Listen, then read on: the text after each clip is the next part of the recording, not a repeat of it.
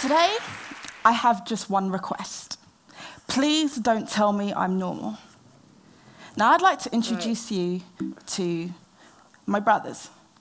Remy is 22, tall, very handsome. He's speechless, but he communicates joy in a way that some of the best orators cannot. Remy knows what love is. He shares it unconditionally and he shares it regardless. He's not greedy. He doesn't see skin color. He doesn't care about religious differences. And get this, he has never told a lie. When he sings songs from our childhood, attempting words that not even I could remember, he reminds me of one thing how little we know about the mind and how wonderful the unknown must be. Samuel is 16. He's tall, he's very handsome. He has the most impeccable memory. He has a selective one, though. He doesn't remember if he stole my chocolate bar, but he remembers the year of release for every song on my iPod, conversations we had when he was four, weighing on my arm on the first ever episode of Teletubbies, and Lady Gaga's birthday. Don't they sound incredible? But most people don't agree. And in fact, because their minds don't fit into society's version of normal, they're often bypassed and misunderstood. But what lifted my heart and strengthened my soul was that even though this was the case, although they were not seen as ordinary, this could only mean one thing that they were extraordinary, autistic, and extraordinary. Now, for you who may be less familiar with the term autism, it's a complex brain disorder that affects social communication, learning, and sometimes physical uh, uh, skills. It manifests in each individual differently, hence why Remy is so different from Sam. And across the world, every 20 minutes, one new person is diagnosed with autism.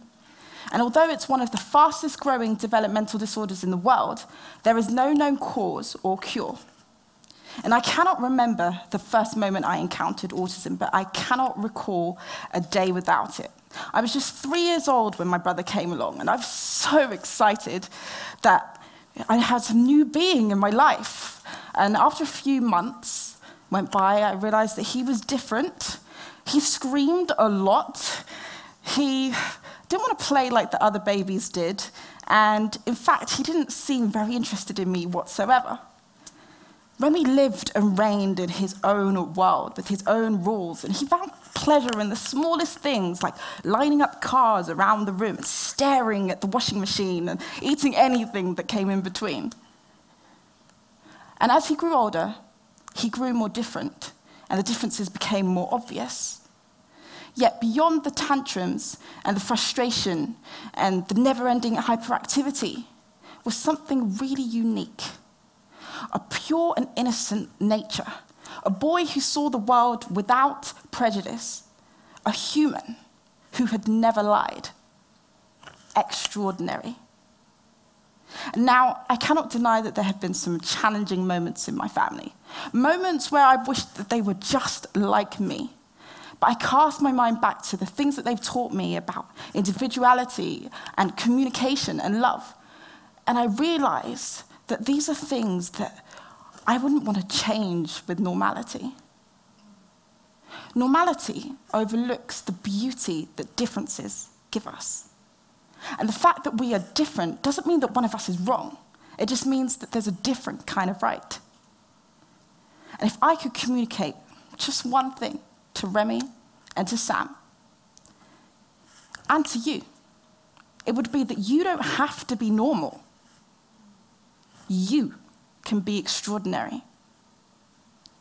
Because, autistic or not, the differences that we have, we've got a gift. Everyone's got a gift inside of us.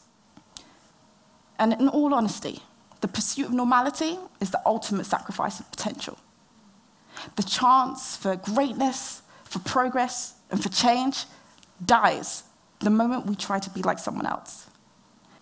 Please don't tell me I'm normal. Thank you.